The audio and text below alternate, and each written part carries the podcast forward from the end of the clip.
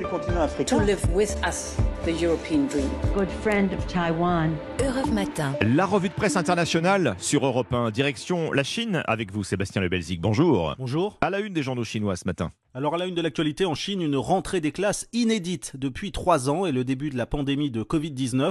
Tous les journaux font leur une avec des photos d'écoliers sans masque. Leur sourire s'affiche en première page du quotidien de la jeunesse. Pour la première fois, les classes se déroulent normalement, pas de masque, pas de gel hydroalcoolique, ni de prise de température à l'entrée, fin des tests PCR obligatoires. Bref, la page est bien tournée, nous dit le China Daily, pour 300 millions d'écoliers qui ont repris la classe cette semaine. Le quotidien de Pékin assure que le nombre de contaminations est en forte baisse depuis le pic de la fin décembre.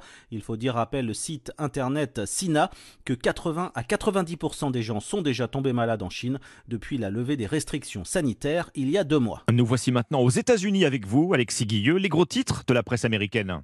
Eh bien, c'est la colère à East Palestine, une petite ville d'Ohio où un train a déraillé il y a deux semaines. L'incendie a duré des jours et les produits chimiques contenus à l'intérieur se sont répandus dans l'air, le sol et les ruisseaux, explique le Wall Street Journal.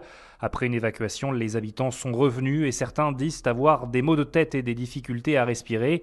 Désormais, l'anxiété et une profonde méfiance règnent à cause de messages confus des autorités.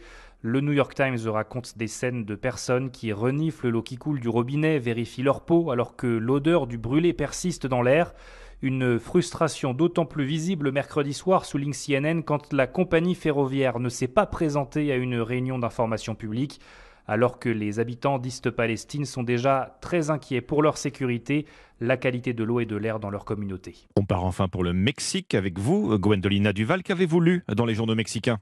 Le Mexique peine à éliminer franchement le maïs transgénique sur son territoire. Le gouvernement vient de publier un décret qui l'interdit pour l'alimentation humaine. Mais le média Animal Politico explique qu'il ne concerne que la pâte et la tortilla. Ainsi, le maïs génétiquement modifié pourra toujours être utilisé dans l'élevage et dans l'industrie.